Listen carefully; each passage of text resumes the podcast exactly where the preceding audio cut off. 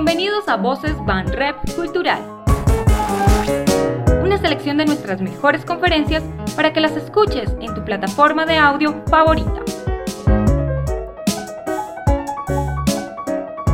Buenos días a todos, muchas gracias por estar aquí hoy. Mm, me invitaron a esta conversación hace un par de meses, yo estaba afuera y estoy tratando de escribir algo, entonces cada vez eh, estoy, diciendo, estoy aprendiendo a decir que no. Me ha costado un trabajo enorme, ya he ido a varios seminarios con gurúes, em, con Walter Rizzo, con Paulo Coelho, para, para, aprender a decir que no, que es muy, muy difícil. Ah, pero ya estoy aprendiendo y cada vez digo más que no a cosas. Pero cuando me dijeron que era con Martina, eh, acepté de inmediato, incluso cambié itinerarios de viajes y cosas por varias razones. Uh, unas pues que son evidentes, pero otras que son uh, muy profundas y que tienen que ver con lo que ella ha logrado en las redes sociales y en internet con sus clases de cordobés. A mí me las mandó alguien eh, vía WhatsApp, un, un amigo muy querido, me las mandó y yo empecé a ver por uh, curiosidad morbosa y luego no me pude despegar. Confieso incluso que trataba de repetir algunas de las enseñanzas, pero era imposible mmm, seguir esa gramática, esa prosodia, todo uh, se me hacía inalcanzable y sin embargo me pareció un prodigio que nos enseña algo que también es evidente, pero que los colombianos olvidamos siempre, y es que, como decía Oscar Wilde, refiriéndose al inglés del Reino Unido y al inglés de los Estados Unidos, estamos uh, separados por el abismo de nuestra lengua común. Yo creo que entre cada una de las regiones de Colombia, entre las ciudades, incluso entre los barrios, hay unas diferencias fundamentales a la hora de expresarse. Y esas diferencias tienen que ver con las palabras, con las expresiones coloquiales, tienen que ver con la pronunciación. Hay gente que incluso es bilingüe. Yo tengo amigos que hablan bogotano en Bogotá y barranquillero en Barranquilla y no se lo proponen. Eh, yo tengo un amigo que es periodista y llega al aeropuerto de Barranquilla y empieza a hablar barranquillero y cuando lo veo en Bogotá es un cachaco integral. Aquí nomás en Bogotá, y quienes sean de esta ciudad que nos ha acogido a tantos que no somos de aquí, uno va, como les digo, de, barrio en barrio, de localidad en localidad, y hay muchos registros muy distintos. La gente del interior, yo soy de Popayán y, y en Popayán también tenemos nuestro, nuestro idioma, nuestra lengua, nuestro dialecto, pero la gente del interior se acostumbró a pensar eh, siempre que los que los costeños hablaban todos de la misma forma. Eh, y ese era el problema, entre otras, del éxito de las telenovelas en los años 80, porque casi todas las telenovelas ocurrían en la costa o tenían a un personaje o a varios personajes costeños, y pocas veces quienes interpretaban a esos personajes eran de la costa. Por lo general era gente, actores del interior, y habían como estandarizado, habían homogenizado la manera de hablar de los costeños y eso se vuelve caricaturesco, entonces a mí me pareció extraordinario cuando vi y oí a Martina con sus clases de cordobés, porque es muy distinto, uh, pues incluso yo creo que dentro de Córdoba, como hablan en San Antero o como hablan en Lorica, yo creo que a veces uno cruza una puerta o cruza una frontera y es como si entrara en un mundo distinto con las mismas palabras, con las mismas expresiones, pero es como si viviéramos todo el tiempo en Alicia en el País de las Maravillas, de mundo en mundo, por obra y gracia de la lengua. O sea que eh, Martina le ha hecho un gran favor eh, a la cultura con estas clases que parecen un puro divertimento y que sin embargo son algo perdurable y algo que debería servir incluso como modelo para quienes se encargan de la enseñanza de los idiomas, porque no hay nada más harto y aburrido que lo impuesto. Todo lo que toca la escuela lo arruina, porque se vuelve una tarea, porque nos induce al aburrimiento. En cambio, cuando hay vías creativas y bellas de hacer las cosas, la gente llega a ellas sin que la obliguen. Así que muchas gracias Martina por, por estar aquí, por aceptar estar en esta conversación. E iba a empezar preguntándote cómo nació esto de las clases de cordobés. ¿Por qué se te ocurrió? Bueno, eh, primero que todo, muy buenos días a todos ustedes. Quiero decirles que estoy muerta del susto. Creo que es la primera vez que, me he sentido así. Em, no sé, seguramente porque estoy fuera de mi zona de confort, que es por lo general los escenarios, pero en la música. Y bueno, quiero presentarme y me presento así. Soy de un pueblo cordobés que pertenece a Lorica el carito es tierra rica que tiene gran sencillez, con orgullo y altivez. Es un centro cultural, esta tierra sin igual, que de nadie tiene queja y de la chicha festeja un hermoso festival.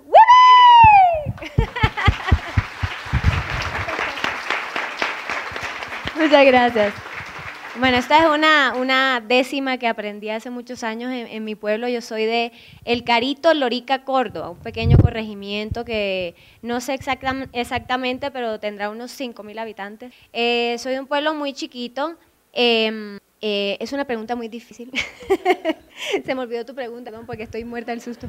a mí también, pero mm, no, te preguntaba que ¿Por qué se te ocurrió, de dónde sacaste la idea de hacer esas clases de cordobés? ¿Cómo empieza uno a hacer eso? pues mira, esto nació de la forma más tonta posible. Em, en esto de las redes sociales, que siempre he estado involucrada y que decidí que fuera un plus para mi carrera y, y usarla como una herramienta para, comunicar y para compartir mi música y todo lo que hay alrededor mío. Em, dije, necesito generar contenido eh, qué puedo hacer que me identifique, que me sienta segura haciéndolo. Entonces me acordé de una retaíla que con mis hermanos eh, armamos y con otros amigos músicos en algún momento, incluso cubanos y puertorriqueños y no sé qué, habíamos armado de, palabras, eh, porque pues obviamente sentimos la em, similitud en la forma de hablar y de golpear las palabras, entonces empezamos a decir, por ejemplo, Alberto, Alberto, pero Alberto. Entonces no es puerta, sino puerta. Entonces decíamos, mierda, Alberto. Entonces luego, mierda, Alberto, yo muerto en la puerta. Y luego dijimos, Alberto, yo muerto en la puerta, se quitica el parque. Iba comiendo salpicón con un bolso tuquí. Entonces eh, nos reíamos todo el tiempo de eso y yo dije, oye, eso me cabe en un video de 15 segundos en Instagram. Voy a ponerlo a ver quién ¿Qué, sale? ¿Quién se siente identificado con, esto? Por supuesto, asumí que, la gente de, mi tierra le iba a parecer eh, gracioso y se iban a sentir inmediatamente identificados. Y resultó saliendo gente de todos lados. Es como así, ¿qué es esto? ¿Qué locura? Queremos más. Y no sé por qué le puse clases de cordobés. Después me fui arrepintiendo y dije, ¿por qué no le puse clases de caritero? Porque resulta que algunos cordobeses se impresionaron y dijeron, ¿cómo así? Nosotros acá no hablamos así. Nosotros no hablamos así. Y una nueva generación de, de cordobeses azules porque no tenían ni idea que, que, en algún momento eh, alguien pudo hablar así, pero resulta que de donde yo soy, donde todavía se cultiva la tierra, todavía se le canta al ganado con los cantos de vaquería y con el grito de monte y con las décimas, eh, la gente habla así y mis abuelos hablan así. Mi abuelo campesino que anda de sombrero volteado, abarca tres puntas y en bicicleta por el carito, habla así. Y hablo con mis tías todos los días y, aunque yo no hablo generalmente así y no digo abeto y muerto en la puerta todos los días, se me sale una palabra que otra y a veces eh, me di cuenta que, se, que estando aquí, yo llevo 10 años viviendo en Bogotá y aunque todavía hablo muy costeño, se van perdiendo algunas palabras y algunas cosas, pero no es más que ah, hable con mi mamá cinco minutos y ya estoy, estoy muerto en la puerta. Entonces, eh, nada, simplemente lo llamé clases de cordobés hashtag clase cordobés por si quieren buscarlas. y, resultó mucha gente identificándose con esto y pidiendo más clases de cordobés, más clases de cordobés. Voy por el nivel 35, no sé cómo lo he hecho. Eh, mucha gente opina y, me recuerda palabras y cosas. Yo me muero de la risa con los comentarios de la gente porque de verdad sí ha sido una, una manera de, motivar no solo a las nuevas generaciones, sino a la gente que de pronto está lejos de la tierra o o a la gente que no conoce mucho de, Córdoba, a, echar una mirada hacia esa tierra y a toda la, riqueza que hay eh, partiendo desde el idioma. Bueno, eh, tú tienes una gran ventaja que es el talento musical y el oído, porque sabemos que la facilidad para las lenguas y para la apropiación de las lenguas tiene mucho que ver con eso, porque en últimas pues, los idiomas son música también. Eh, ¿Decías que llevas cuánto en Bogotá? ¿10 años? ¿Tú podrías reproducir la manera en que sientes que habla una bogotana de tu edad? Pues marica, no sé.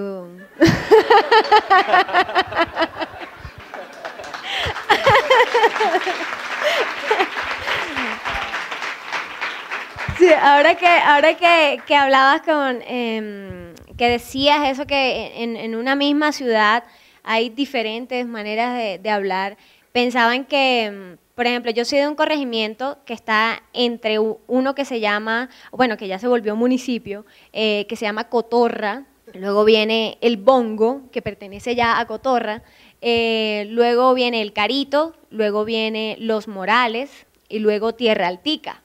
Y resulta que de un pueblo a otro ni siquiera hay una división, no hay una cosa que diga aquí empieza el otro pueblo, no hay nada. Uno sabe porque, ay, aquí se acaba la, la casa, el patio la casa de la señora Minerva Gracia, que es mi abuela, y empieza la casa de la señora Teresita, que es la del próximo pueblo. Entonces no hay una división de nada, pero resulta que tú pisas los morales y la gente habla diferente a como hablan. Y yo me acuerdo una vez, hace como seis años, eh, estaba en un Transmilenio, iba hacia la estación de Las Aguas, desde las 140, 140 y pico, y me dice eh, mi esposo, que es bogotano, me dice, presta atención y en todas las estaciones vas a ver la gente que se sube, la gente que se baja, cómo hablan de diferente. Y yo, a prestar atención, entonces estaba vamos para después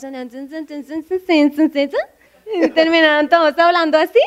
Y entonces yo decía, oye, sí, qué impresionante. Y eso pasa, yo me, imagino que si uno coge, un, no, un Transmilenio, pero es una moto o una bicicleta y vas de Cotorra a Tierra Altica, es absurdo la, la, la manera como cambia detalles y formas, incluso eh, el acento mismo. Por ejemplo, en el Carito hablan, eh, de mi pueblo, se habla súper super cantado hacia arriba, no tanto como los guajiros o como eh, la gente de Valledupar, sino hablan como y entonces tú no vas a ir para allá. Entonces como gritado así, y de repente vas a, Los Morales, que es el pueblo de al lado donde se acaba la casa de mi abuela, y, dicen, no, ve, yo no voy a ir para allá. Entonces mi hermana dice que es como un mexicano ahí, mexicano pastuso, extraño, y son pequeñas cosas que en verdad, eh, ahora que he puesto como interés en, en todo esto de las clases de cordobés, eh, he visto la, riqueza que hay en cuanto al idioma y a los acentos pasando de un pueblo a otro, de un corregimiento a otro. Y eso me parece una maravilla total de, las cosas que pasan en Córdoba. ¿Y cómo fue, cómo fue tu, tu infancia en, El Carito, con el artículo? El Carito. ¿Cómo era ser, qué hacías tú de niña ahí? ¿Cómo era la vida? Ay, una delicia. Ella habla de mi pueblo y a mí se me, se me aguan los bolis. Eh, el carito se llama el carito porque eh, es un árbol. De hecho, hay eh, un mito, o bueno, mucha gente lo, afirma, que el carito se llamó el famoso porro que, se llama María Varilla, que conocemos como María Varilla, se llamaba el palo de carito, antes de llamarse María Varilla. Pero resulta que María Varilla, esta, este personaje maravilloso nuestro, Em, iba por todos los corregimientos, por todos los pueblos, cuando el Carito era un, caserío, y a todos los fandangos, María María llegaba con su pollera y su paquete de velas a bailar, y resulta que ese, el palo Carito, era su porro favorito en el mundo mundial.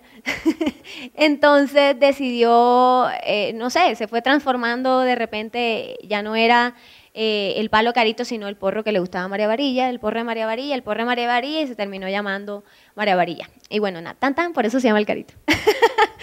Eh, la vida en el carito, como en cualquier pueblo de, la sabana o de la costa colombiana, es muy sencilla, de gente eh, humilde, de gente pobre. es un pueblo de callecitas sin pavimentar. Bueno, hasta ahora creo que, es más, por ahí me escribieron, me causó mucha gracia, me escribieron esta mañana eh, en Instagram, oye, porque es que lo leí con acento y todo. Oye, están pavimentando la entrada del carito y no habías dicho nada. Me pareció una nota. Yo como que, ay, mira tú, los chismes llegan hasta acá. Entonces me enteré así que estaban pavimentando la entrada de mi pueblo. Y, nada, em, es un pueblito eh, fiestero. Ahí hay tambores, eh, hay decimeros, gente que, de verdad defiende toda esta, esta cultura que hay en, Córdoba. Em, todavía se hacen fandangos y se celebra el Festival de la Chicha en diciembre. Eh, no sé, yo pienso en el carito y además de, pensar en obviamente lo, lo, más lindo que tengo que es mi familia, pienso en, en, alegría, pienso en música, en baile, porque eso fue lo que vi desde muy niña. Siempre fue como importante eh, estar involucrado en todo lo que tuviera que ver con cultura y arte y baile y música y todo este cuento. Mi papá eh, nos inculcó a nosotros desde muy chiquitos que era importante tener una pollera colgada en, el closet para salir a, bailar fandango. Eh, el sonido de trompetas, clarinetes, me, me, vienen a la mente esas alboradas de las fiestas de mi pueblo. Em, era una vida muy sencilla. Yo a, veces hablaba con mi hermana y, me decía, yo creo que a, la gente del Carito son tan felices así que a veces darles más es complicarles la vida, porque es una, una sencillez que los hace muy, muy felices. Em, obviamente, cuando, cuando ya empecé a crecer y a, a ver que me faltaban cosas y, como que quería más alas y hacer otras cosas en cuanto a la, a la música, eh, fue que decidí dar el, salto de desaparecer de Carito, pero añoro mi tierra, la extraño todos los días, amo ir allí, eh, se recarga uno de, cosas bonitas, de comida de la mamá. Em, y, y, no, mis, mis, más hermosos recuerdos de infancia, por ahí corriendo a pie pelado, como decimos, eh, con, con, los vecinitos montando los palos de mango y la mamá para allá gritando, cuidado, te vas en mierda, muchacha, mierda. y todos esos regaños de, de, de mi mamá, eh, la familia, las tías, los primos, esa cercanía de un patio con otro, que en las puertas están abiertas todo el tiempo, que todavía se conservan muchas cosas y, y todavía el vecino te pasa el, el arroz de, de, no sé qué que hizo por, por la cerca y, bueno, ese tipo de cosas sencillas que, que hacen la vida más bonita. Muy bien, vamos ya a entrar en materia porque se me ocurrió que la mejor forma de llevar esta charla es también con ejemplos y con una reproducción aquí de las, de las clases de cordobés. Yo decía que, que quienes no somos de la costa, uh, un amigo mío que es costeño un día me dijo, eh, ser costeño es uh, muy difícil, pero no ser costeño tiene que ser muy hijo. Uh, y y claro, para nosotros los que no somos costeños y padecemos ese destino trágico de no serlo, ah, los costeños son un mito y nos hemos acostumbrado a pensar que son uh, relajados, uh, que, que, que, no trabajan. Que somos flojos. Sí. Que son flojos, cosa que, que pues, no es del todo cierta. O por ejemplo, yo he llegado a descubrir que en general la gente de la costa caribe es, también puede ser muy solemne o es muy seria, incluso con el humor son más serios que lo que uno se imagina. Pero una de las cosas que más me impresionaban de las clases eh, tenía que ver con que una misma palabra que para nosotros los que no somos costeños se usa para lo mismo y de la misma forma, según la manera en que se dice, según la entonación, según el contexto, cambia totalmente. Eh, ajá, por ejemplo, que es como lo más cercano y a la mano. Es un clásico, es un clásico. Vamos a romper el hielo con, esta que todos conocemos y bueno, no es netamente cordobés, pero sí eh, en la costa ya saben que usamos el ajá para todo, pero algo que me, causa eh, curiosidad es que todavía no se entiende cómo es que se debe usar el ajá. Y la gente que, que me saluda, ajá, échenos joda y yo, en mi vida yo he saludado, ajá, eche no joda, esa composición palabra, eso no, no es. Entonces lo imitan a uno, eche que no joda, ajá. Mira, niño, uno no habla así. el ajá puede ser todo o nada. El ajá, yo digo que es la mejor forma de ahorrarse una carreta y decir, ajá, es lo mejor. Por ejemplo, ¿por qué no fuiste a la fiesta? Porque, ajá. Entonces, depende de la entonación, ya tú estás diciéndolo todo. Entonces, si tú hablas con tu mejor amiga eh, y tu mejor amiga sabía que era que ahí estaba tu exnovio y tú no querías verle la cara a tu exnovio, entonces tú le dices, ¿por qué ajá? Ya es diferente a que tú digas, ¿por qué ajá? Es diferente porque ese, ¿por qué ajá? Es más em, eh, pícaro, o bueno, es más, otra palabra, no te importa, o sea, ¿por qué no fuiste? Porque ajá, ese es que no te importaba ir. En cambio, el ¿por qué ajá? es otra cosa. ¿Me hago entender? Perfecto. Bueno, y vamos a seguir porque hay una lista muy, en esto hemos sido muy rigurosos y académicos.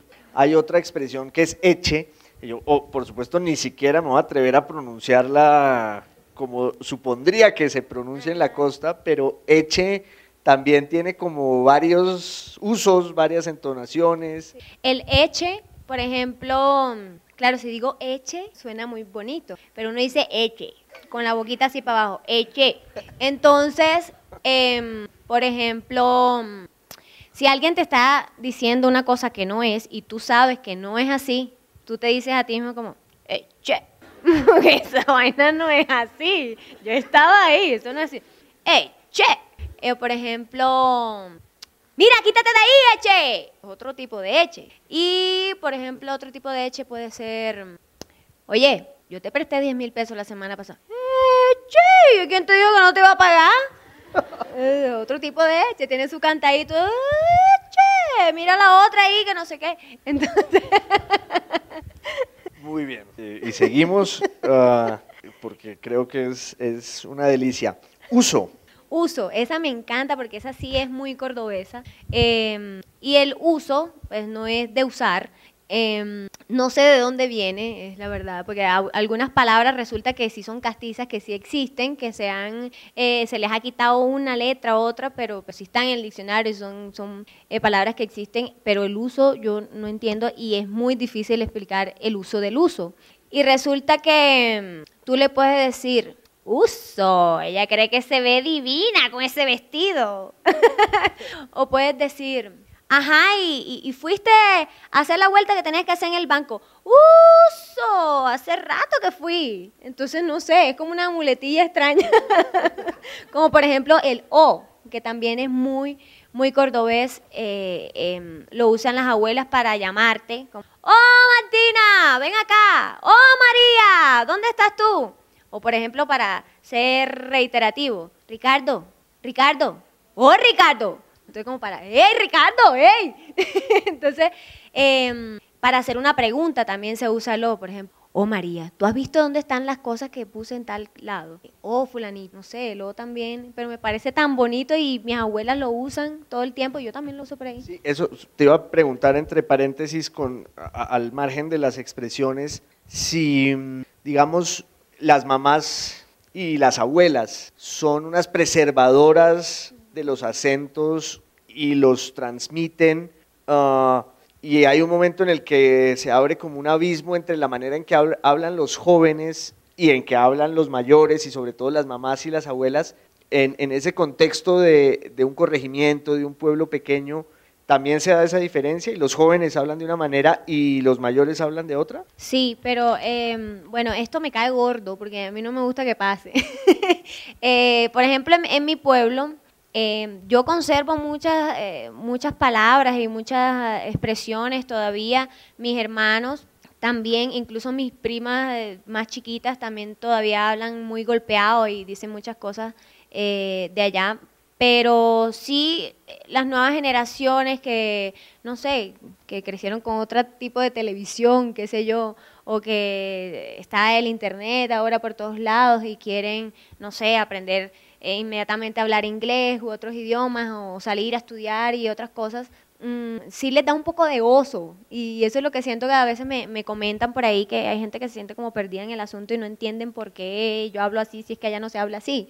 Entonces, sí siento que hay ahí una, una diferencia, pero también siento que esto insisto, ha servido para, para, echar una mirada para allá, para tú preguntarle a, para, para, que los niños le pregunten a las mamás, pero mi abuela sí hablaba así, y que tu mamá te diga, sí, es que tu abuela sí, porque es que tu abuela, eh, por ejemplo, en el caso de mi abuela, mi abuela fue una, una niña bien de Santa Marta, que por alguna razón, porque su mamá era de, del Carito, llegó una vez al Carito y se enamoró de mi abuelo, que resulta que es un, como dice ella ahora, porque ahora se detestan, eh, dice es, ay, un negrito mañé.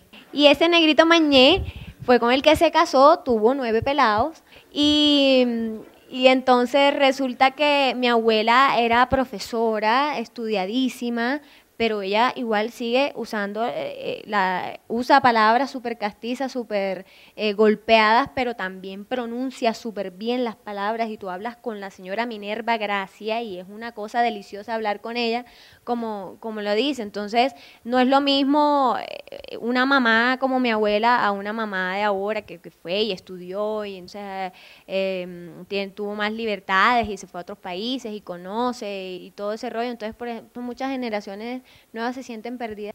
Eh, el, español pues es una de las lenguas más grandes que más gente eh, la habla en el, en el mundo, 450 millones de hablantes, eh, y eso pues de alguna manera nos hermana con los españoles, pero alguien decía que el problema de las películas españolas que llegan acá es que nunca tienen subtítulos y que uno entiende las películas que llegan en inglés, las que llegan en francés, en todos los idiomas porque tienen subtítulos o las traducen. En cambio, las películas españolas ni las traducen, que deberían hacerlo, ni les ponen subtítulos, y a veces pasa que uno va allá y no entiende qué le están diciendo.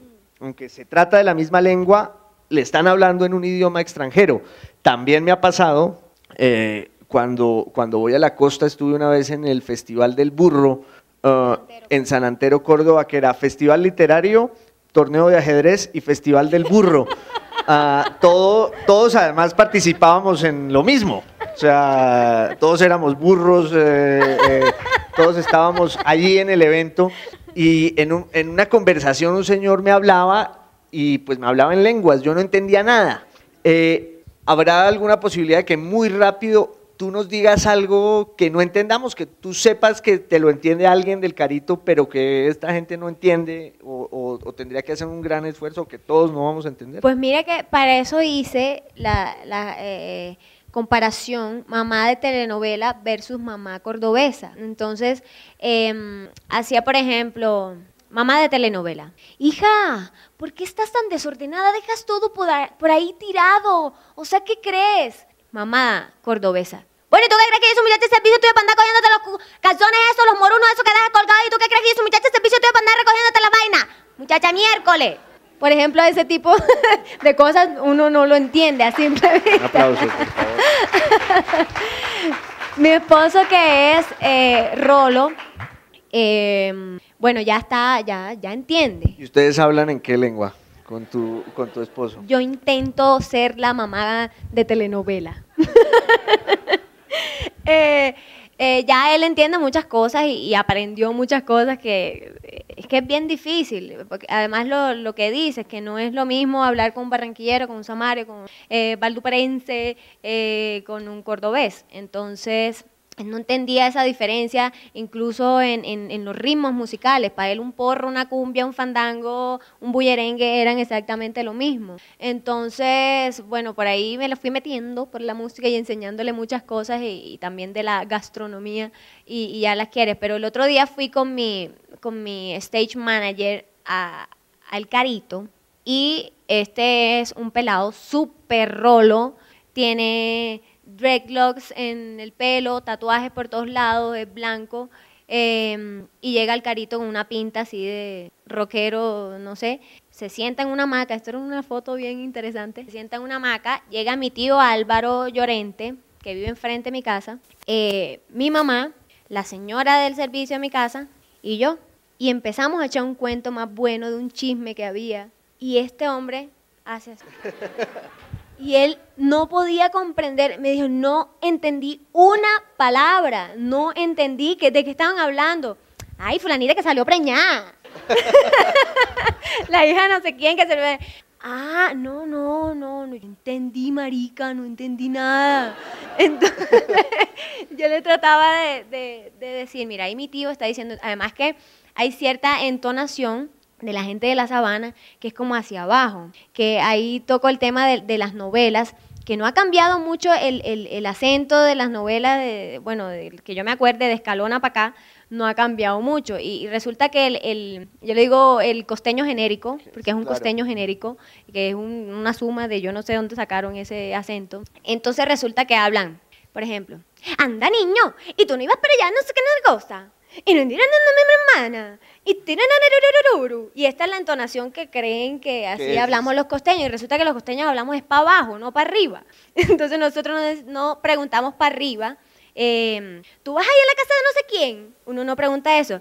Ven acá, tú vas a la casa de no sé quién. Esto es otra cosa, esto es para abajo, no es para arriba. Entonces, por ejemplo, aquí preguntan, em, ¿estás bien? Esto es para arriba. Y nosotros preguntamos, ¿estás bien? Es para abajo.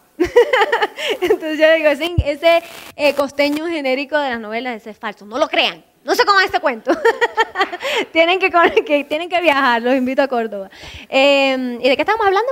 Sí, de, no, de eso, de las, de las, de las telenovelas, porque, porque sí son, la telenovela es quizás el género literario por excelencia de América Latina. Eh, y sembró como todos los patrones culturales en nuestra América y, eh, y fue la formación sentimental de todos.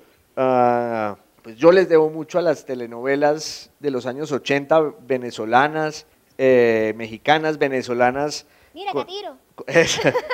Uh, con, el actor Víctor Cámara, que ayer le dio una gran revelación al mundo, que es que se echa un producto en el pelo para no perderlo, y entonces puso en su página de Facebook, le voy a contar por fin al mundo cuál es mi secreto, eh, mi secreto de la belleza, y resulta que a nadie, nadie se había preguntado jamás por el secreto de la belleza de Víctor Cámara, pero eh, en el caso colombiano había como una obsesión macondiana con, con las novelas costeñas.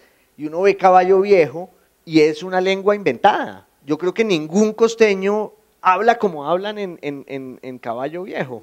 Oh. Sí, y es una belleza, porque yo me acuerdo de Escalón y me parecía súper lindo, más que, pues ahora podemos verlo y, y, comparar y decir, no, ¿verdad que que así como hablaba Carlos Vives, no, no esa vaina no es así. No habla ni Carlos Vives. no habla ni Carlos Vives, en verdad, sí.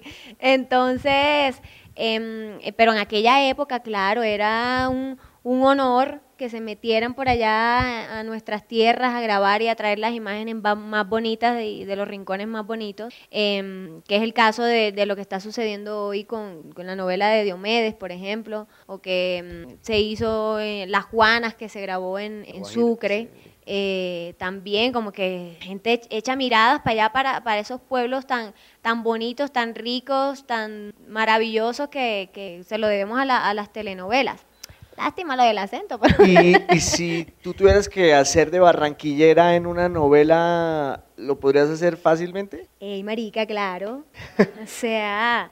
Marica, claro, o sea, estábamos ahí todos ese día y, o sea, una vaina super underground y estábamos y, nada, super cool todo lo que pasó esa noche, este, y estábamos todos ahí, es súper chévere porque este, estaba fulanita la cutir que tenía una pinta divina, marica, y pues nada, esa, eso es.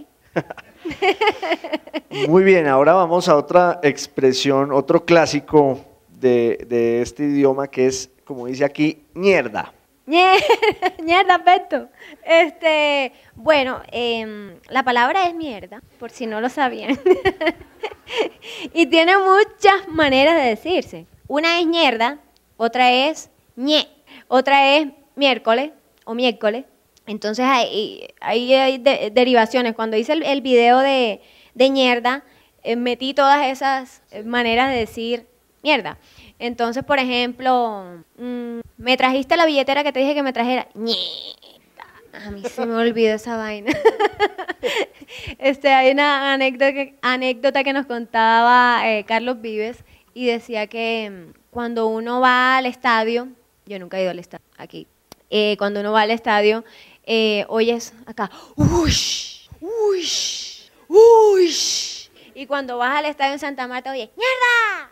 ¡mierda! Entonces, es otra manera de, de decir, y es una expresión que se usa todo el tiempo, que todavía se usa, y no solamente, por supuesto, en, Córdoba, sino, en todos lados, en toda la costa. Y hay nombre, Es no decir, hombre, no. ¿o no? Sí, no hombre, pero entonces es nombre. Eh, nosotros somos ahorrativos, nos gusta comernos letras y resumir las cosas, por eso el ajá, bendito ajá. Eh, y, y el nombre, nombre no, y además que dices nombre no. Eh, Seguro que no, tal cosa. Nombre no, ¿cómo se te ocurre? Nombre no, no, nombre. Una manera diferente de decir no. Y hay otra que sí debe ser de, de pronto de gente mayor, de las mamás, que es, vea usted. Vea usted. Y ese, eh, incluso llegué a pensar que se usaba eh, solo en mi pueblo, porque a veces no lo, no lo entendía. Y es una expresión que se usa, por ejemplo, cuando eh, intentas enseñarle a, a tu mamá cómo se usa el teléfono, por ejemplo. Entonces, mami, mira, y esto se mueve para acá, y si tú quieres puedes ampliar la foto. ¿Ustedes visto que esto es lo único que hacen las mamás en los celulares? Ellas aprendieron eso y les parece un hit, y lo hacen todo el tiempo. Tú les muestras una foto en Instagram e intentan abrirla así, y no, mamá, no se puede. Entonces, entonces, mami, mira, esto tal cosa hace esto, se amplía la foto, se pone chiquita la foto, y entonces la mamá, vea usted. Es como una afirmación de, asombro de, vea usted. O por ejemplo, dice, bueno, y no me vas a presentar a fulanito que, con el fulanito que anda saliendo y tal, y, ta, ta, ta, y después le echas el cuento a la otra y le dice, fulanita me presentó el, el tipo con el que anda saliendo. Vea usted.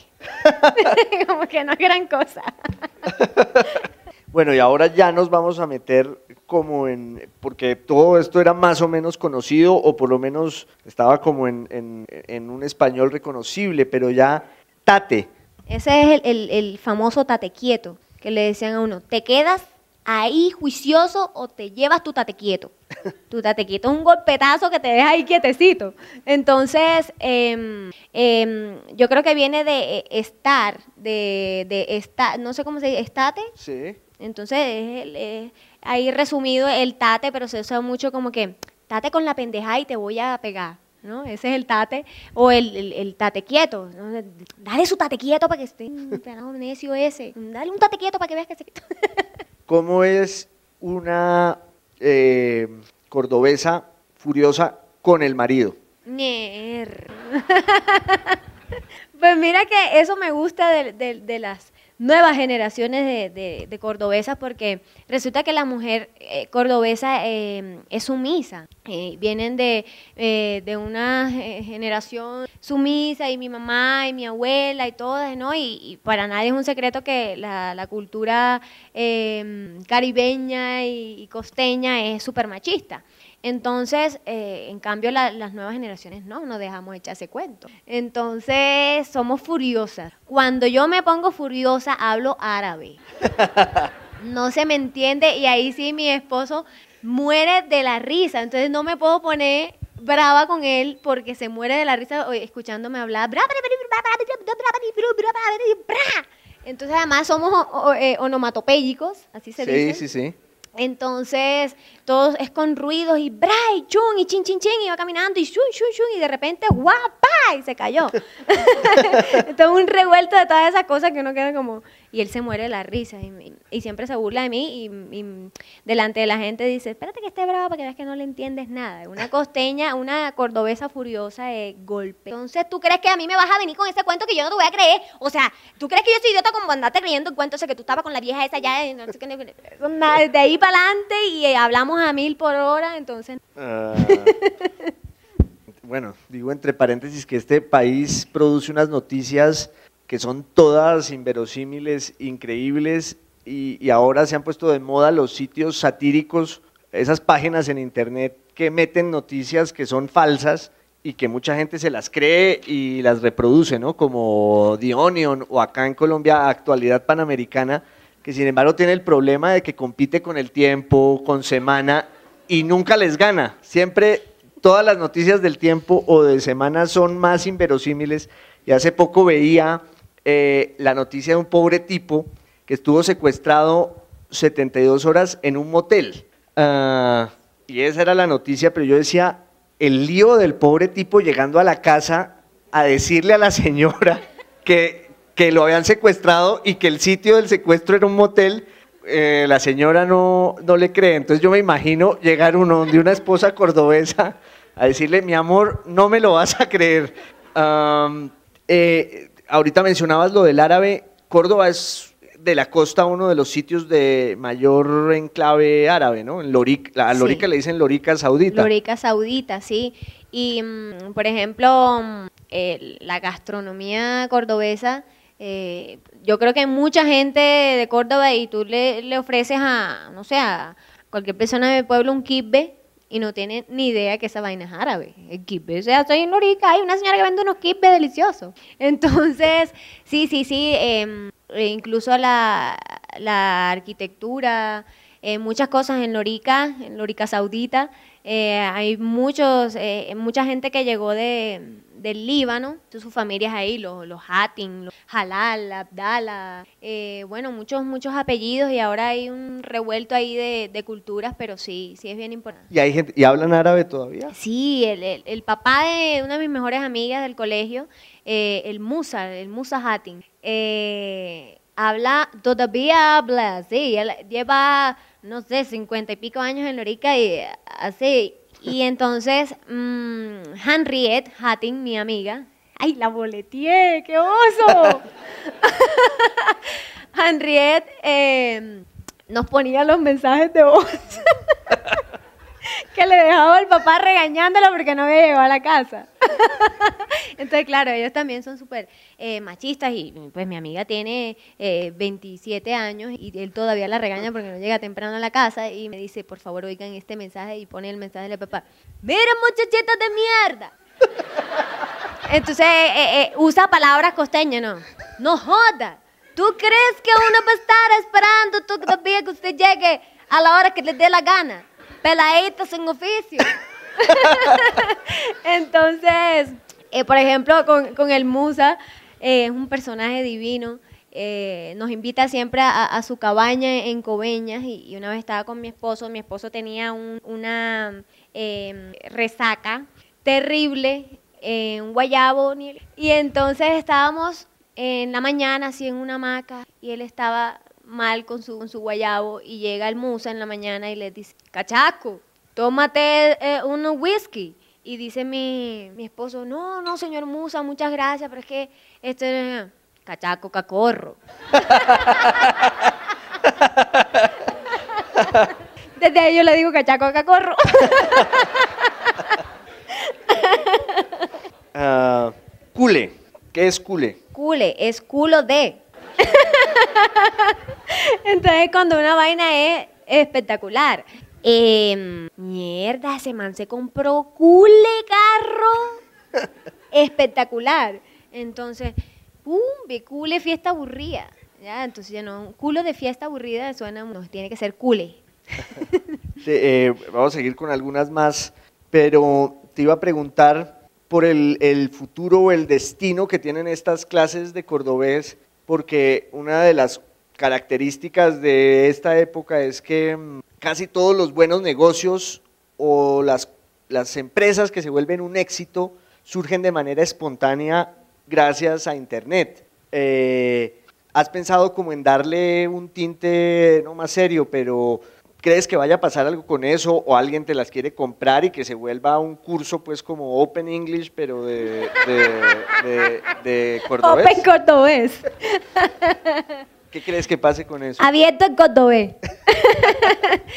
bueno, mira, eh, ya incluso me, me, me, han propuesto hacer eh, stand-up comedy con lo de cordobés, pero yo sí, lo que tú dices, quiero darle eh, una onda más, más, seria porque se lo merece y esto resulta que sí nació de una mamadera de gallo y de algo para entretener y divertir, pero resulta que es algo muy serio y es algo que, que pretendo volver, eh, que la gente lo respete más, por decirlo así. Um, así que por eso paré estoy creo que en la clase 35, 36 y, y dije, no, no, no, se, se está de- desviando un poco la, la idea o la intención del- de, lo de las clases de cordobés porque no es una mamadera de gallo y no es para que se burlen que nosotros hablamos así, que no sé qué cosa y mucha gente salió por ahí, pero es que nosotros no hablamos así, esto es una burla y está haciendo que quedemos mal delante de no sé qué, no sé qué. Y resulta que mi, mi intención es, es todo lo contrario, hacerle honor y, y- y mostrarle a Colombia y, y al mundo.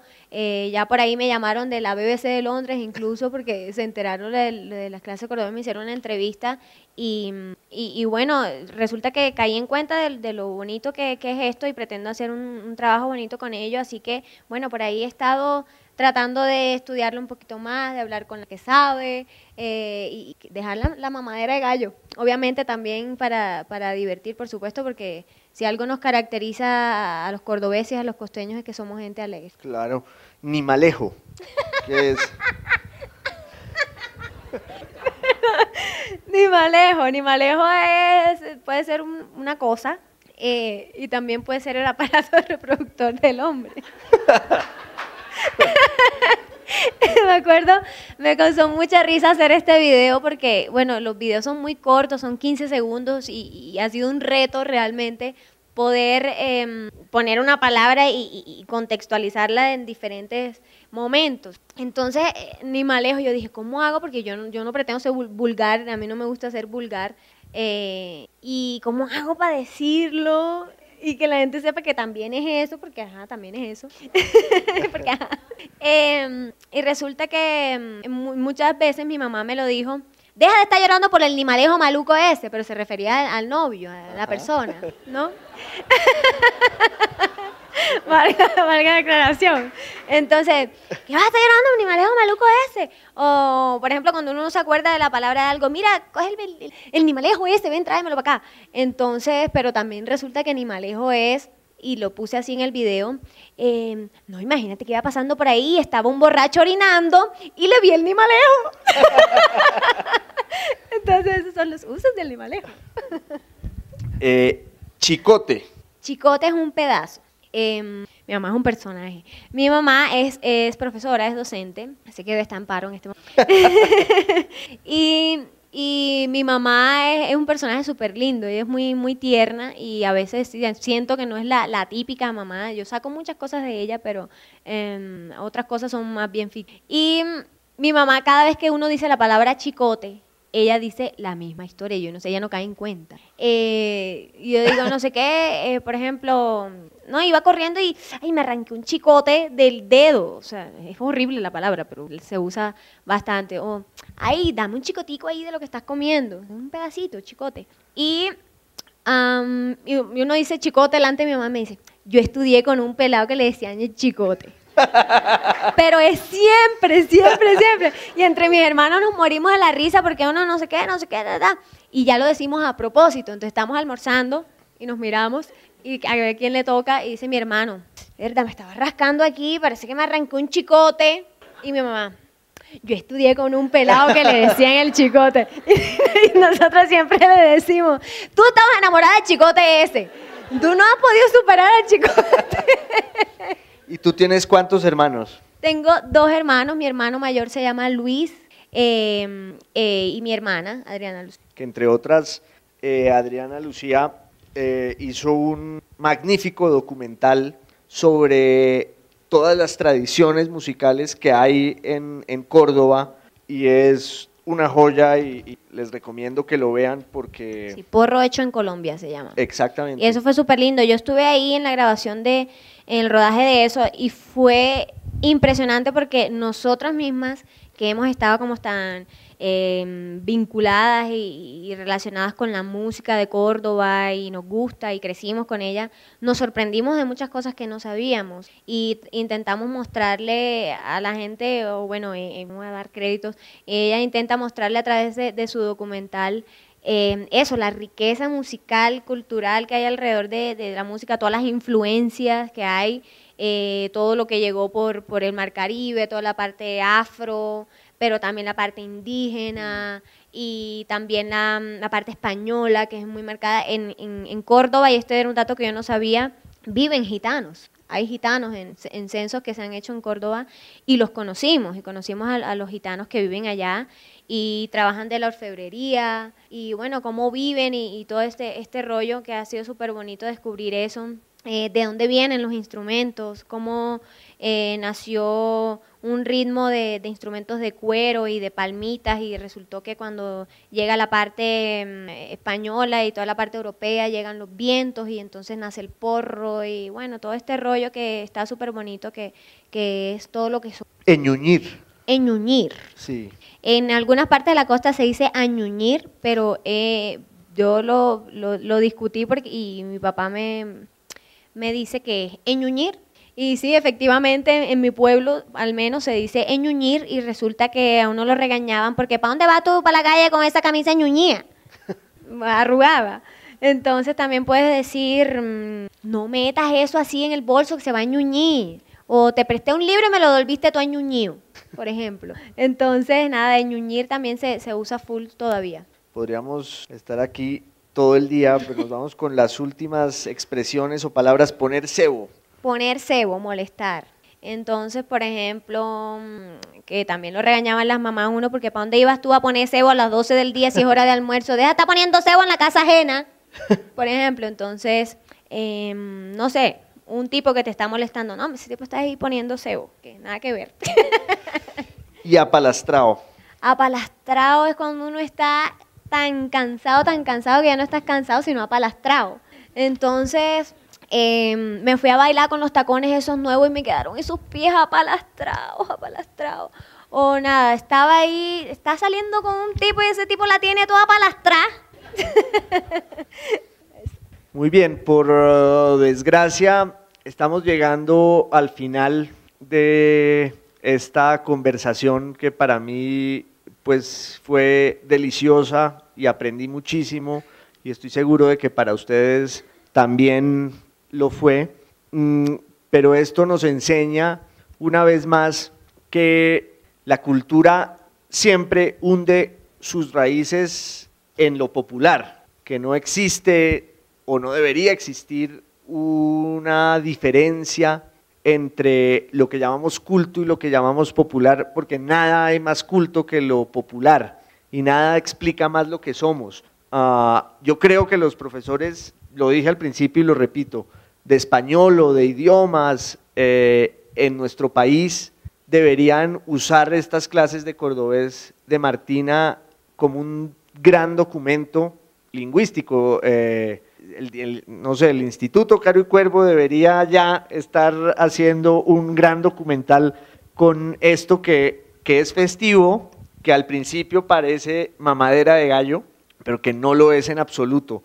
Ah, entonces, muchas gracias Martina por haber venido, por, hacer esto, porque creo que es fundamental para Colombia que, que, alguien se invente estos caminos para reivindicar la grandeza de nuestras culturas, de nuestras lenguas, eh, todos los países que conviven dentro de un mismo país. Ah, y te iba a pedir para terminar, ah, si quieres y puedes, que nos cantes, así como empezaste cantando, si nos quieres cantar otra décima u otra cosa que refleje eh, la riqueza de Córdoba y del el carito. Listo, bueno. Eh, se me vienen a mente muchas canciones, pero puedo cantar Vengo de esa tierra la que nació con tu historia, que se baña el sol, que siente pasión por la vida y me dio el valor para coger las cosas con calma, que guarda el sabor que tiene la gente sencilla. Vengo de esa tierra que me guardó entre cero, que me dio su amor, la que me arrulló entre sus faldas, que me dio mi sueño y me dio un abrazo sincero y me dio su aliento para cantar con el alma. Y de aquella gente siempre yo guardo recuerdos. No hay agua más clara, siempre voy a regresar. Si voy con mi hermana camino de Chapinero, un viejo en la calle nos grita al vernos pasar. Allí van las costeñitas que viven en Bogotá. alegres con sus falditas cuando salen a pasear. Allí van las costeñitas que viven en Bogotá, con las bocas pintaditas y besito al saludar. Bravo. Gracias. Gracias. Muchas gracias a todos.